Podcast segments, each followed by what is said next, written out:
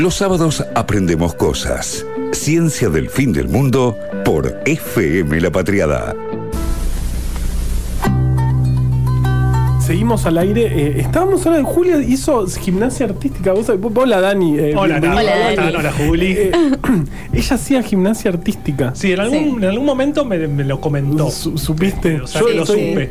Ajá. Sí, sí, ese era mi deporte. Yo, bueno, eh, competí eh, bastantes años. Eh, no, me, no me gusta sacar chapa igual, pero me iba bastante bien. Ajá. Sí. ¿Y tenés videos así saltando y haciendo esas Debería cosas? buscar. te- eh, mi, abue- mi abuelo eh, se había comprado cuando yo y mi hermana, mi hermana y yo empezamos a, a hacer gimnasia, a competir y eso. Mi abuelo se había comprado una, una cámara de filmar, Ajá. que era tipo una novedad en ese momento, con casetito y con todo. Y grababa todo, todo. O sea, venía a todos lados, a todos, tipo. Cualquier cosa que yo hacía, viste, era muy, muy típico de antes de un torneo oficial, digamos, hacer como torneos amistosos en Sí. clubcitos, tipo en Vélez, en Quilmes, en no sé. Y mi abuelo venía a todos y era tipo un soldado de, de, de De nosotras. la filmación de usted. Sí, incluso una vez viajamos a un torneo nacional en Mendoza y mi abuelo vino. Me Vino mi abuelo y mi abuela, todos a Mendoza, así tipo barra brava.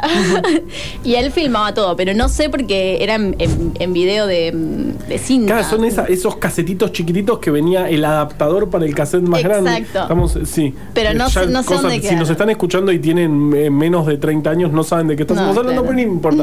Así es como se como eh, nació lo audiovisual, con Sí. cassettes. Sí, sí, tal Sí, cual. Bueno, era- y está ahí. funcionaban, qué sé yo. Y funciona, o sea, si hay una casetera que funcione, yo creo que funcionan sí, todavía. anda a Anda a buscar, claro. una casetera que funcione. Así que no sé, o sea, ahora mi abuelo ya falleció, así que no sé si esas cosas están guardadas en algún lado, las pasaron a DVD, siguen en cassette, les perdí el rastro, no lo sé. Bueno, eh, eh, muy interesante esto, eh, esta charla Bueno. fuera de aire que la trajimos al aire porque justo estábamos Porque estábamos, momento. estábamos hablando de que nos encantan, bueno, me encantan los Juegos Olímpicos, sí. porque es el único lugar en el que pasa, o sea, el único momento en el que en la tele pasan gimnasia artística, Claro. porque en realidad no es un deporte que mueva multitudes acá en Argentina. La, la, la, la, la nina rusa que, que se sacó 10-10-10. Nadia Comaneci. Sí, eh, ¿eso es gimnasia artística? Exacto. Qué bien. Sí, sí. Eh, que Sí, que no, no estaban lo- los, los cosos. No, le pusieron un 1, Claro. tipo 1.00, porque nunca nadie se había sacado un 10 redondo. Lo máximo, tipo 9.95. Y tuvo una vida muy dura ella. Sí, eh, se eh, tuvo que escapar de mm, Rumania cuando fue.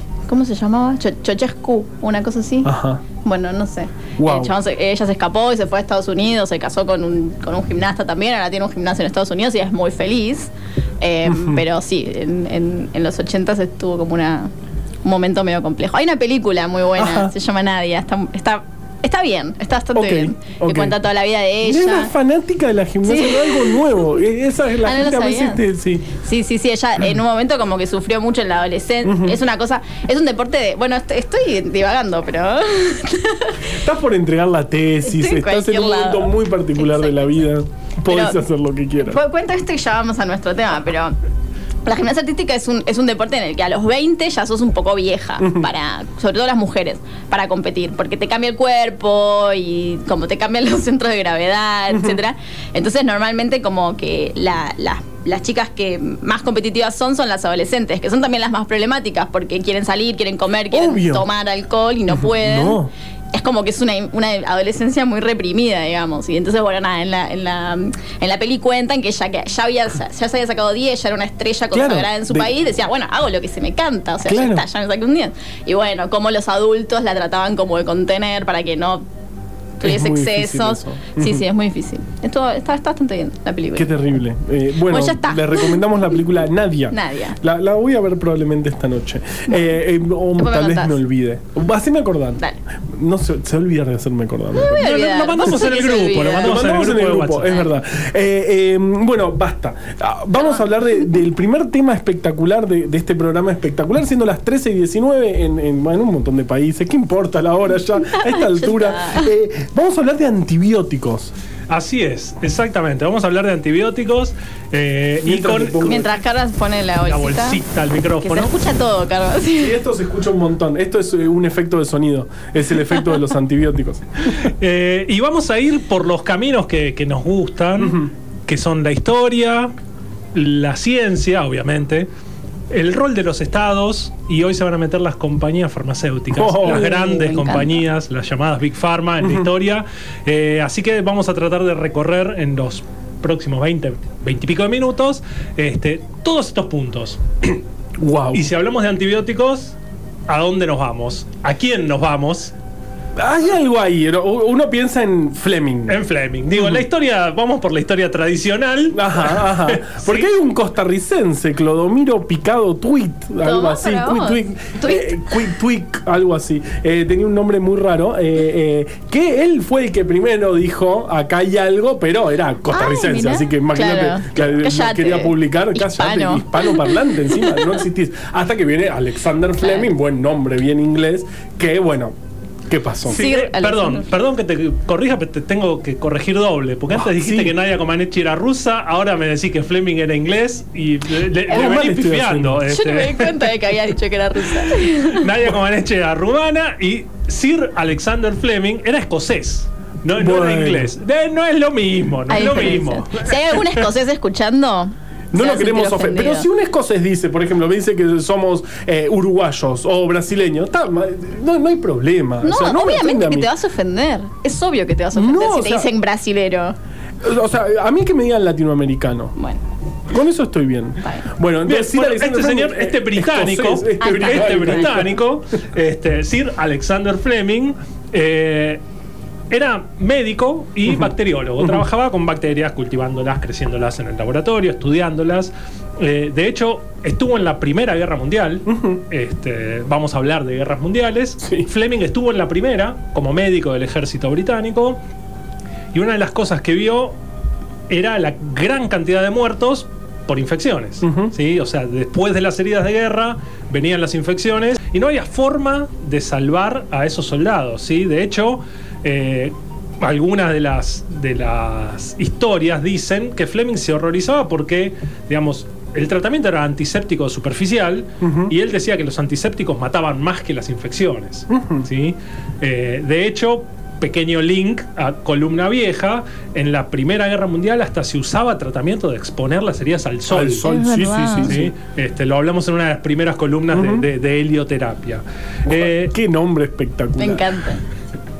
La cuestión es que Fleming, estudiando microorganismos después de la, de la Primera Guerra, dicen que por un error descubrió uno de los grandes hitos de, de la historia este, médica. Como el dulce de leche, digamos. Como el dulce, Como el de, dulce de leche. leche. Sí. Digamos, ¿cuánto hay de cierto en el mito? No lo sé. Pero la realidad es que me sorprendió encontrarme con que no fue la primera vez que encontró algo medio de casualidad. Sí. Ahora vamos a, a aclarar a No qué fue nos la primera referimos. vez que él encontró que él algo mismo. De hecho, el señor trabajaba con bacterias, las crecía en placas de Petri. Las placas de Petri son como este, platitos de vidrio con un borde alto, ¿sí? planos, Sí. en donde se pone una gelatina para que crezcan los microorganismos. ¿sí? Tienen una tapa que evita que entren cosas del aire. Entonces uno puede poner a propósito cosas ahí que quiere estudiar y ver cómo crecen, etc. Bueno, resulta que él lo que buscaba era digamos, no es tan casualidad porque él buscaba tratamientos antibacterianos, o sea, él buscaba formas de hacer que Claro. las bacterias no puedan crecer. Sí, ese era su trabajo. El primer descubrimiento que hizo medio de casualidad fue que tosió o estornudó arriba de una placa abierta. Y resultó que donde cayó la saliva, las bacterias se murieron o no Ajá. crecieron. O no crecieron. ¿sí? Y así descubrió su primer descubrimiento grande, que no está tan conocido, que es una enzima, una proteína. Podemos hacer link a la columna de proteínas. Qué bien. Tiene que ver con Hoy estoy tirando links. Este, eh, descubrió una proteína que se llama lisocima, que está en la saliva, en las lágrimas, en las secreciones en general, que tiene efectos antibacterianos. Fleming descubrió la lisocima antes de descubrir, digamos, el primer antibiótico conocido por la humanidad. Y medio de casualidad, por, por haber estornudado, sí, o sea. Hoy en día llegas a tos, claro, toses ahí arriba de una placa abierta, sos un Claro, salame mi o. jefa me un- mata, digamos, Claro, no, tal no, cual. Parece que esa era la clave. Fleming era, digamos, muy laburador, tenía el laboratorio lleno de placas, pero era medio desprolijo. Claro. Bueno, yo era un poco, o sea, Vos- vos te estás comparando la, no, sin la capacidad, sin descubrir nada, yo solo era lo- soy lo desprolijo. Vos no, vos, seguro sos muy prolijo. tenés Sí, pero perfecto. tampoco soy un genio, no. Bueno, La cuestión es que- Fleming. Producto de este, de este azar, Ujú. cayó un hongo en una de las placas que estaba cultivando con una bacteria que se llama Staphylococcus. Y ese hongo, el hongo peludito, el hongo que crece en el pan, que crece Sí. en las frutas, ese medio verdecito, peludo, ¿sí? Ese hongo resulta que fabricaba algo porque alrededor de donde estaba ese hongo, la bacteria no crecía, ¿sí? Rarísimo. Rarísimo. Pero, digamos, un potente efecto antibacteriano, ¿sí? Ese hongo es el penicillium. ¿sí? Que el nombre en latín significa cepillo, Porque tiene estos pelitos. ¿sí? Y de hecho la forma microscópica es como, como una escobita. este, si uno eh, ve fotos microscópicas del penicillium, es como un palo con una escobita, ¿sí? Eh, la cuestión es que en 1928 Fleming ve esto y dice, wow, lo voy a publicar. Lo, lo vio medio de azar en una placa que estaba abandonada mientras él estaba de vacaciones. Porque ese es un tema, ¿no? O sea, encontrás una cosa por casualidad adentro de una placa y después tenés que, como, determinar que no fue que, no sé, qué sé yo, que le pasaste un coso y levantaste las bacterias, sino que de verdad era el hongo el que. Obviamente es lo que después hizo Fleming. Claro, ¿sí? o sea, no es que como- publicó. La primera como, eh, ¿qué onda? Lo voy a publicar. No, no, tenés No, que hacer claro. como un experimento más controlado, más como de a propósito poner el hongo ahí y ver Pero hay que que- estar despierto para eso, porque en general cuando te pasa eso decís, uh, Uy, soy un hice boludo". una cagada, Claro. se, se- se me le- contaminó. con algo, tiremos todo y empecemos de nuevo. Y él dijo, no, che, acá capaz hay algo. Bueno, la cuestión es que lo publica esto en 1929 y la comunidad científica, y ni hablar de la comunidad este, médica, lo ignora olímpicamente. Olímpicamente. ¿sí? Eh, de hecho, pasan varios años porque el gran problema de esto es que Fleming descubre el hongo, descubre esta capacidad, pero lo único que consigue Fleming es inhibir bacterias, eh, evitar que crezcan bacterias con los líquidos, el caldo de cultivo del hongo. ¿sí? No consigue nunca aislar nada Claro. Claro. responsable de ese efecto. ¿sí? Ahí es donde vienen después Howard Florey, Ernst Chain y Norman o Hitley.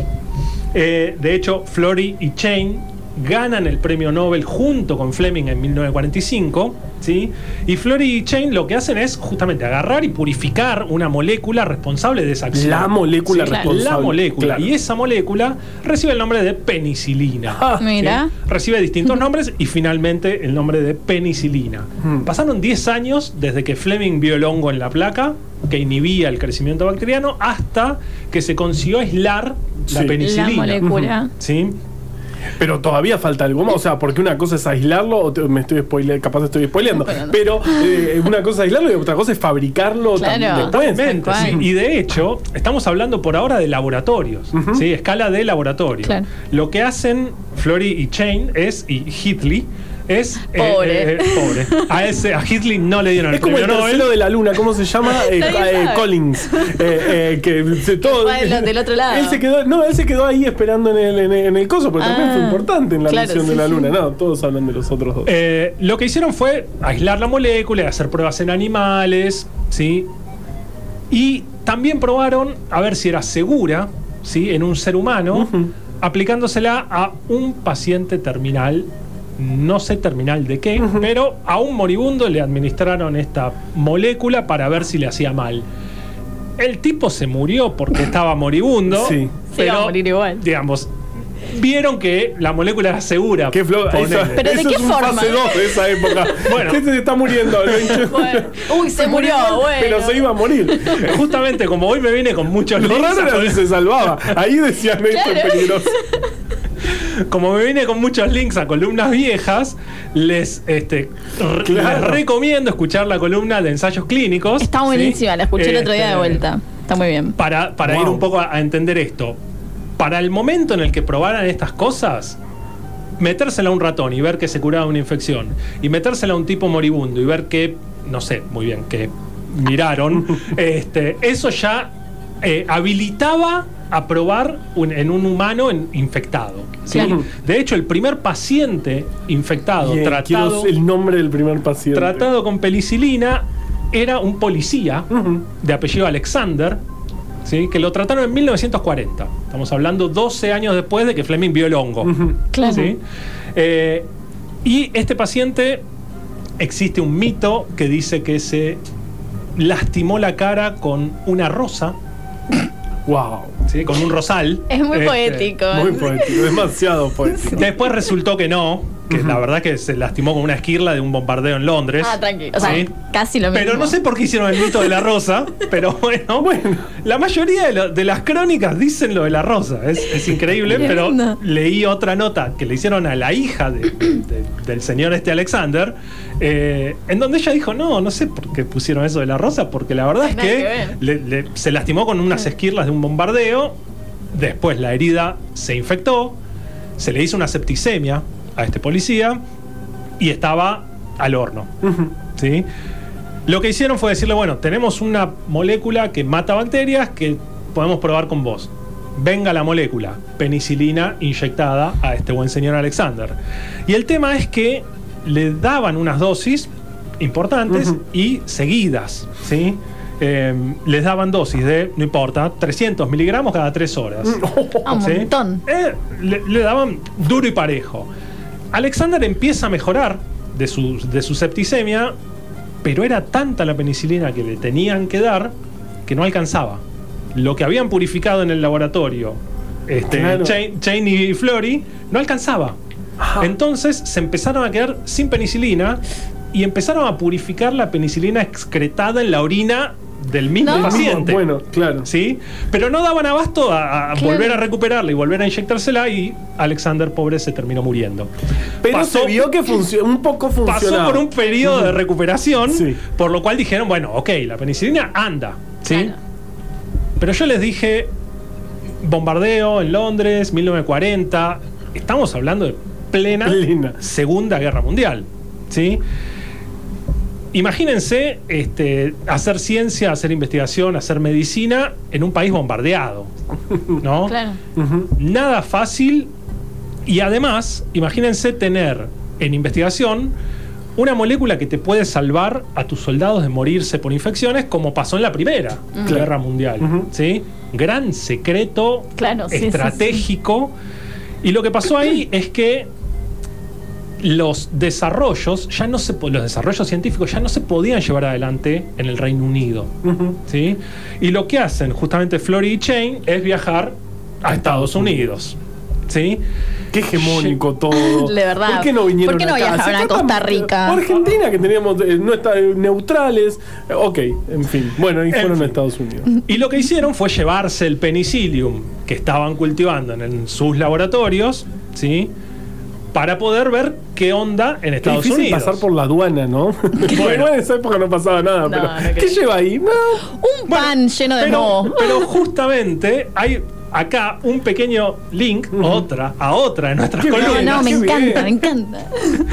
¿Se acuerdan que en la entrevista que le hicimos eh, a Flor, a Florencia eh, Fernández. Fernández Ajá, ajá. de, de las moscas, Sí. ella nos contaba cómo se eh, trasladaban algunas veces muestras Es verdad. biológicas adentro Como de medio cositos de peluche, en lugares medio... Escuchen esa entrevista, está en Spotify, eh, Ciencia del Fin del Mundo. Eh, es fantástico, es, es realmente fantástico. Pusieron a un becario a coser un tubo adentro de un osito de peluche para mandar moscas de un país a otro. Espectacular. Bueno, la cuestión es que Flory y Chain lo que hicieron fue meterse el hongo En el sobre todo. Ajá. ¿sí? De hecho, este hongo, este, este mm, penicillium, genera una estructura que se llama espora, que es una estructura este, que, que tiene mucha resistencia, mucha resistencia al calor, a la sequedad, a condiciones extremas. Entonces lo que hicieron fue agarrar el hongo, generar las esporas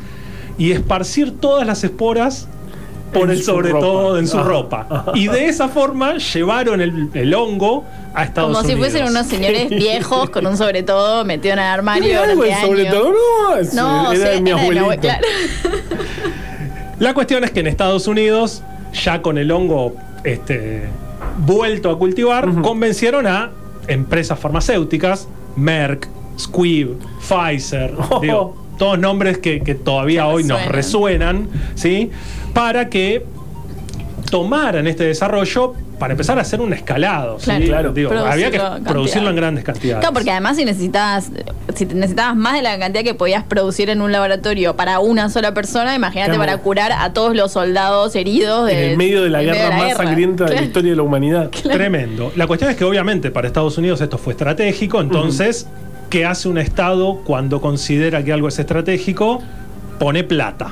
Por supuesto. ¿Sí? Sobre todo en ese momento empezaban a hacer como las grandes grandes proyectos de la ciencia, tipo Big Science. Totalmente. Y ahí estuvieron universidades norteamericanas, estos grandes laboratorios, no uno, sino muchos, la guita del Estado, metiéndole muchas fichas al penicillium. ¿sí?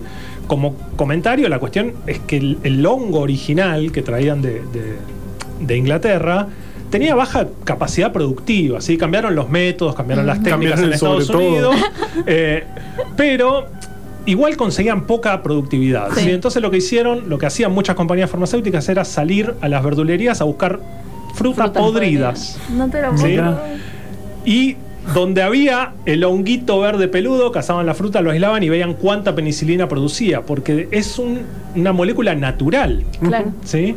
Eh, entonces, así consiguieron agarrar una variante del hongo que producía mucho más y le empezaron a bombardear con cosas que generaban mutaciones, rayos X o lo que sea, y consiguieron una variante del hongo que producía 800 veces más de lo que Mal. originalmente le trajeron Al claro, en lo sobre todo sí lo que le dieron a, a la, la variedad que usaron para Alexander, el, el Exactamente. policía lastimado. cambiaron las condiciones, empezaron a cultivar en tanques gigantescos, de muchísima capacidad, y a partir de ahí se genera una gran, gran, gran cantidad y una explosión del boom de la penicilina este, en el tratamiento. Yo ¿Sí? digo que es eh, la, la- la época de la humanidad que más me, me- me gusta, que es la, La con Segunda Guerra antibióticos. Mundial. Ah. No, eh, o sea, yo divido do- de dos momentos de la historia de la humanidad, sin antibióticos y con antibióticos. A mí me gustaría viajar al pasado y me llevaría antibióticos, eh, ibuprofeno y cualquier cosa a control remoto para decirle, miren, soy Dios.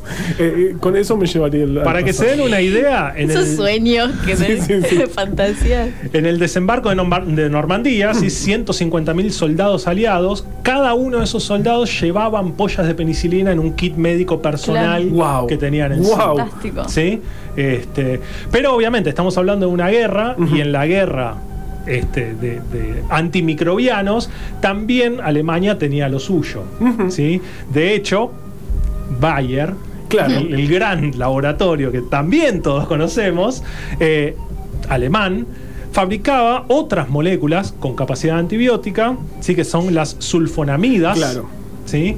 Y de hecho aparecen en 1932. Fleming descubre en 1928 la penicilina, en 1932 aparecen las sulfonamidas y ahí estaba la guerra también de antibacterianos durante la Segunda Guerra Claro. Mundial. ¿sí? De hecho hay La una inteligencia historia que debe haber habido ahí, los espías en una. Tremendo. Obviamente. tremendo. Por eso escondieron el penicillium en esporas en los sobre todo y se lo Claro. llevaron para que no le caiga a los nazis. Claro, yo vengo, no, vengo de vacaciones, voy a visitar un- a un tío estadounidense con mi. Qué bárbaro. La cuestión es que, digo, la historia también cuenta que en una reunión que tuvieron Churchill con Stalin y Roosevelt, después de esa gran reunión, Churchill se enferma por una infección y lo salvan los antibióticos. Mira. ¿sí? La, historia la historia oficial que quisieron establecer en ese momento fue que lo salvó la penicilina. Claro. ¿sí? Porque la penicilina era el antibiótico de los aliados, Claro. pero la realidad es que le, le inyectaron sulfonamidas. No, alemanas. la historia que yo conocía era que Fleming había como salvado. eh, no sé, era Churchill. Sí. Eh, como al principio que se había ahogado, no sé qué, y entonces le habían pagado los estudios, y entonces él después con la mm, con la penicilina lo había vuelto a salvar porque Churchill se había curado Sí. con la Eh, penicilina. eh, y es todo do- mentira. Es doblemente falso Claro. porque el papá, la historia cuenta que el papá de Fleming, que era un granjero, pobre, ¿sí? Lo salva a Churchill cuando era nene Claro, eso. de morirse ahogado. Y que entonces el papá de Churchill, que era un súper rico, le dijo, yo voy a salvar a su hijo y lo voy a llevar a estudiar. Esa historia es falsa, es, es muy romántica, pero es Demasiado. falsa. Y también lo del policía que con, en un, ro- en un Una rosal. rosa. ¿Qué estabas haciendo en el rosal? Y también es falso que después Fleming se lo devuelve Claro. porque a Churchill lo salvan las sulfonamidas La- alemanas. El, el- claro, el, antibiótico alemán. Wow. Pero bueno, eh, quiero antes de terminar, nos Estamos estamos, quedando cortos de tiempo, pero antes de terminar quiero hablar de la invisibilización de las mujeres. ¿sí? Sí, Me sí, hasta ahora encanta. todos hombres. En esta historia de hombres y de la penicilina está muy poco mencionada Dorothy Hodgkin, ¿sí? que era una cristalógrafa, que fue la que eh, descubrió la estructura de la penicilina. ¿Qué Hizo la pasa con las cristalógrafas, chicos? Por favor. Porque Pero, pero a esta cristalógrafa, a diferencia de Rosalind, le dieron el premio Nobel en Ah. 1964. Bien, bien, bien, bien. Ok. Muchos años después, pero le dieron Muchos años. Y, y por otras cosas, digo, es una cristalógrafa de proteínas y de, de muchas diferencias de estructuras, pero quería traerla porque menos del 6% de los premios Nobel fueron otorgados a mujeres. Es verdad. ¿sí? en, en todas las disciplinas. Sí, y, do- donde más tienen premios Nobel las mujeres es en paz y en literatura. Totalmente. O sea, las ciencias, eh, no, como que ahí en las ciencias no hay mujeres. Entonces, tal cual, como Dorothy Hodgkin cristalizó este, la penicilina y, resolvió su estructura, quería traerla este, a cuento en esta historia. Y además, seguir contando que desde la penicilina y las sulfonamidas se dio un boom de antibióticos. ¿Sí? Eh, una expansión gigante. La década del 50 fue como la gran década de, de la, bueno, la década del 50 y la del 60, de la expansión de las compañías farmacéuticas. Se descubrieron una gigantesca variedad de familias de antibióticos. Después cada uno de esos antibióticos fue siendo modificado. ¿sí? Entre el 1928 y 1979 hay una más de digo, decenas de, de antibióticos diferentes con una potencialidad muy variable. ¿Sí? Y acá pueden ir a escuchar nuestra nota con Paulo Mafía. Es lo más esa nota, me encantó. que hablaba de la resistencia, ¿sí? La- de la resistencia de microorganismos a los antibióticos. Estamos, estamos viviendo una crisis mundial de resistencia a antibióticos. Es uno de los grandes problemas de la humanidad en este momento. Vos que si tanto no te gustan los antibióticos, tanto usamos antibióticos todo el día, todos los días, cualquier cosa que No, me además pasa se me usan antibiótico. indiscriminadamente en la, en la producción animal. eh, estamos, tenemos una relación muy conflictiva. Muy complicada. Con lo- con- muy complicada con los antibióticos que nos están llevando a grandes problemas de la humanidad. De hecho, desde 1987, Ujú. ¿sí? o sea, estamos hablando de hace Yo ya había varias décadas, ¿sí? Yo también, pero Yo no, yo no. Eh, desde 1987 que no se descubre Es una verdad, nueva familia de es antibióticos. ¿sí? Estamos hablando de casi 20, 20 y pico de familias distintas descubiertas a lo largo de 50 Claro, años, entre, entre los 60 años, 40 y los 80. y a partir del Y nunca 87 más. Nada más. nada más, Mm. ¿sí? No, y aparte nos pasa que hay bacterias que les tiramos con todo lo que tenemos, con todo lo que conocemos y nada les hace nada. O sea, son súper recontra mil resistentes y eso es un problema importantísimo. Exactamente, y de hecho es uno de los problemas centrales que plantea la Organización Mundial de la Salud. Eh, para ponerlo en algunos números de la poca importancia que tiene hoy para la industria farmacéutica el problema de nuevos antibióticos, números. Sí. En mm, registrados en el mundo actualmente, más o menos, no es actualmente, perdón, es de hace un año, es Ujú. prepandemia. Pre- claro. Números Claro. prepandemia. 65.000 estudios clínicos marchando en el mundo en el 2019 Ujú. sobre distintas Claro. moléculas Nuevos- de las grandes compañías farmacéuticas. ¿Sí? De esas 65.000 moléculas, solo 32 son antimicrobianos. ¿Me estás cargando? No Che, te estoy cargando. eh, a ver. Sí. A ver si nos ponemos las pilas. de 65.000, 32. 32, punto. Punto. 32. 32 No, son antimicrobianos. fuerte. ¿sí? Y de esas 32, solamente 6 son nuevas moléculas. Claro, porque después está ese problema. Las otras son, digo, re- Variantes Imitaciones. imitaciones o, nuevos usos. Claro. ¿sí? Digamos, una molécula ya conocida para un nuevo Siempre uso. nos deprimís, Dani. Siempre venís acá y nos das como datos que son realmente deprimentes. Terrible. Es Pero tremendo. lo peor es que la. la- Ah, yo pensé que bueno, la no, no, no, esto sigue para, para mal. ¿sí?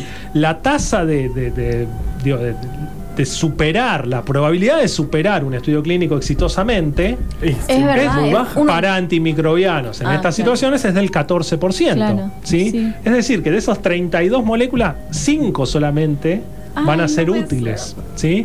Con, la, con el surgimiento de todas las bacterias resistentes, más toda su diseminación, que la industria farmacéutica esté poniendo tan pocas fichas Mm. ahí, se explica muy sencillamente. Un Son tratamiento de una infección dura Y se termina. una semana, dos semanas. Claro. Claro. Sí. Y te curaste y se termina. La industria farmacéutica apunta todos sus cañones a los tratamientos crónicos. Claro. ¿sí? Digo, enfermedades crónicas, autoinmunes como la psoriasis tienen montones Claro, de tratamientos. El, Miles, claro. cáncer. ¿sí? el- Y hay un montón de, de ensayos Mm. que están siendo llevados adelante este, sobre este tipo de patologías crónicas. Claro. Por eso, para cerrar la columna, es Sí. necesario Sí. resaltar el rol de los estados Totalmente, Sí. 100%. y de la ciencia en términos digo, este, estatales.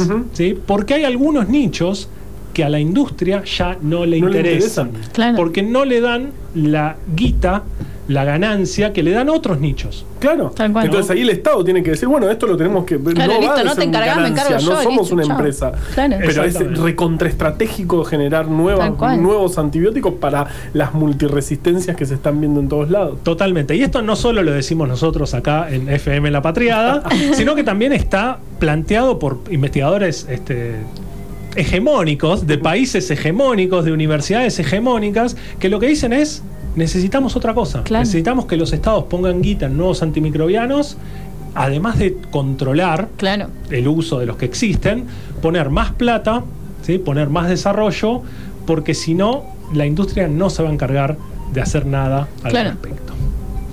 Uf, Bueno.